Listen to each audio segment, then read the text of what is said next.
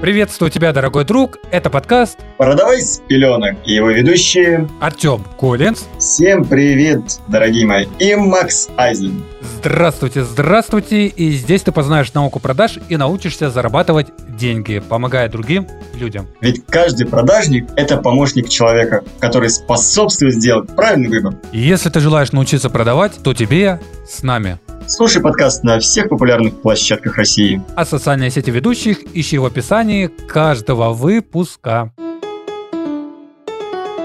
Так, так, Максим, сегодня ты вроде говорил, что хотим затронуть какую-то важную тему. Да, настолько важную тему, поскольку мне хотелось бы самому почерпнуть оттуда как можно больше знаний. И поговорить хотел бы с тобой и со слушателями, которые нас сейчас слушают, о ценообразовании. Как преподнести клиенту, человеку, которому ты что-то предлагаешь или продаешь, цену, чтобы таким образом она ему не показалась слишком дорогой или не очень дорогой, или слишком дешевый, чтобы потом не подумал, что это какой-то говняный продукт или не очень хорошая услуга. Ты как эксперт, объясни нам, пожалуйста, мы тебя готовы слушать. Вообще, Максим, материала по ценообразованию очень много в интернете, как бы даже при всем большом желании человек, который загуглит, получит информацию. Но я вкратце поделюсь тем, что знаю сам и с чем довелось столкнуться. Начнем, наверное, с самого простого, что такое ценообразование. Вроде сложный термин, но определение максимально легкое. А ценообразование – это процесс, который заключается в установлении цены на тот или иной товар либо услугу. Мы просто думаем, какую цену поставить, там, например,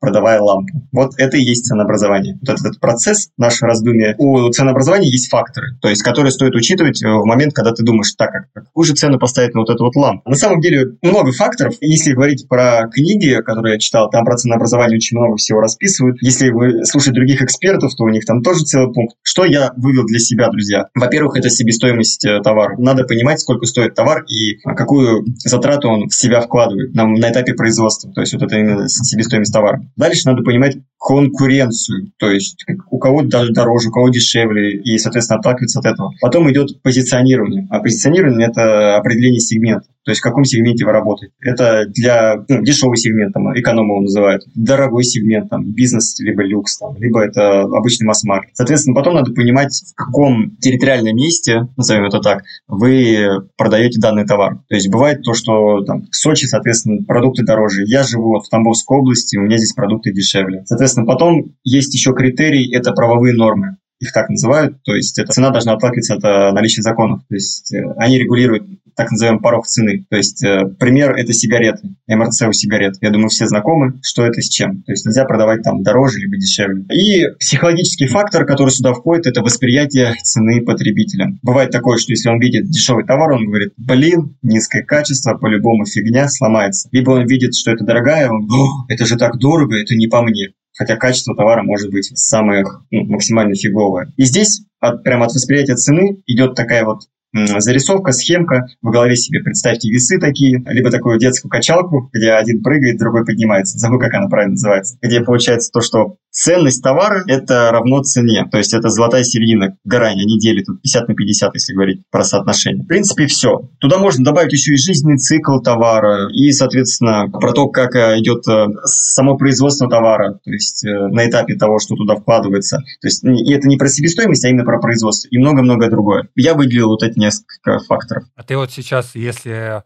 мы с тобой сыграем сценку, я как покупатель, а ты как продавец, и ты обработаешь такое возражение, как цена. Давай? Ты хочешь, чтобы я отработал возражение дорого? Да, да, да, да, да, да. Да, вот э, дорого либо дешево. Я боюсь спросить, а ты что выберешь, дорого или дешево? Давай, именно в этой сценке будет, э, а почему так дорого? Давай, хорошо. Друзья, сейчас будет пример тогда, когда продажник в роли Артема Коллинз отрабатывает возражение высокой цены. А готов, Артем? Максим, а что, что я хотя бы буду, давайте, что я продаю, скажите мне. Так, продаешь ты гитару. Гита... Да, да, да, гитара, которая стоит 145 тысяч. Ух, гитара. Я, конечно, не гитарный продавец, не особо разбираюсь в этой теме, но давайте попробуем. Здравствуйте, Артем. Вот смотрю на вашу гитару и вот думаю ее купить. Подскажите, пожалуйста, сколько она стоит? Данная гитара стоит по акции сейчас 149 990 рублей. Представляете, какая низкая цена на нее? Подождите, подождите. Сколько вы сказали? Вы не ослышались, Максим Дмитриевич. Цена данной гитары по акции 149 990 рублей. 149 тысяч за гитару. Подождите, а почему так дорого? Потому что это гитара из настоящего дерева, Максим. Так, а остальные что, не из настоящего дерева сделаны? Немножко сейчас вот не понимаю. Есть такое понимание, что настоящее дерево – это настоящее дерево, как говорится. А есть другие материалы, из которых изготавливают. Соответственно, можно легко понять, что это дерево. Максим Дмитриевич, вообще подойдите, посмотрите. Я уже к ней подходил, я ее трогал, она красивая, она мне нравится, но я все-таки не могу понять, в чем ее особенность. Ведь я же могу купить такую же, только простую гитару за цену меньше. Объясните мне, пожалуйста. Максим Дмитриевич, подскажите, пожалуйста, вообще, что для вас важно в выборе гитары? На что вы опираетесь? Вообще, мне важно то, как она выглядит, то, какое у нее звучание. Самое главное, чтобы это не была самая дешевая, чтобы на меня могли посмотреть девчонки, и вместе с этой гитарой я привлекал окружающих. Максим Дмитриевич, а вы знали, что на вот этой гитаре с этой же моделью когда-то играл Курт Кобейн? Подождите, Кась, вот сейчас это похоже на ложь. Что-то мне мало в это верится. Почему на ложь? Информацию можно легко найти в интернете, все доступно. Вот у него была та же самая гитара, та же самая модель. Представляете? Сам вокалист группы Нирвана играл на этой гитаре? Абсолютно верно. Вы возьмете в руки данную гитару и почувствуете ту же самую эмоцию, те же самые ощущения. А что немаловажно, ценители и девушки, которые слушают данную музыку, когда увидят гитару, они по-любому к вам подойдут, Максим Дмитриевич. Ох, что же вас ждет ночью тогда, я даже не представляю. Так, хорошо. Допустим, все так, как вы сказали. Где гарантия, что она у меня не сломается через полгода, через год и прослужит длительное время службы? Максим Викторович, во-первых, за гарантию отвечает сам производитель данной гитары. Он дает 5 лет. Представляете, за 5 лет с вашей гитары может все что угодно случиться. Ее можно даже пятого этажа скинуть, и она сломается. Но это же не показатель того, что именно гитара сломалась по своей причине. Поэтому мы даем вам гарантию на то, что ваша гитара будет служить. Вы посмотрите, пройдите, давайте мы ее возьмем и поиграем на ней. Вы же хорошо играете, я уверен, Максим Дмитриевич. Возьмите гитару в руки, присядьте вот на наш диванчик, попробуйте поиграть. Умеете играть что-нибудь из Нирваны, например? Хорошо. Так, а вот смотрите, вот я вижу одну гитару и вижу вторую. Они чуть-чуть отличаются внешне, но цена отличается колоссально. Та в два раза дешевле. В чем их разница? Подскажите, пожалуйста. Это будет, наверное, мой последний вопрос, который меня беспокоит. Максим Дмитриевич, самое основное отличие – это в материале. То есть, как я сказал ранее, из-за того, что данная гитара сделана из крутого материала, это пусть будет какое-нибудь дерево. Если бы я разбирался в дереве, конечно, Максим Дмитриевич, я бы вам сказал. Ну пусть это будет какая-нибудь ольха, ясень, липа. Я понял, я понял. Слушайте, я готов у вас купить гитару даже за такую сумму, только у меня теперь возник другой вопрос. Поскольку на ней играл Курт Кобейн, поскольку она из такого замечательного материала сделана, и поскольку все девушки будут от нее тащиться, увидев меня с ней, почему она такая дешевая? Она не дешевая. Это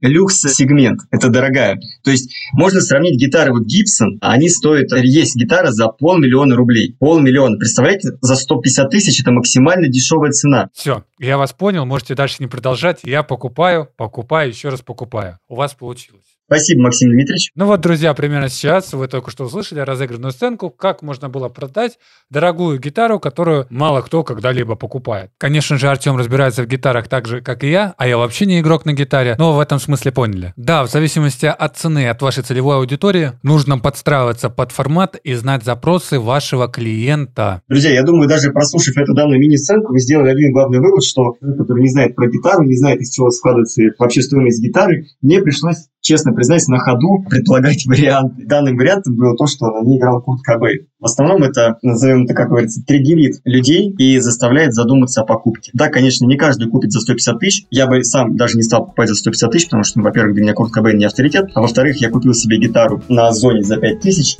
акустическую, и она меня очень сильно радует. Да, кстати, а о том, как триггерить во время продаж покупателя, мы поговорим в следующих выпусках, которые выйдут чуть позже. Все ссылки на наши социальные сети в описании будут этого выпуска и самого подкаста. Поэтому с вами не прощаемся, услышимся в следующих выпусках. Всем пока-пока, дорогие мои.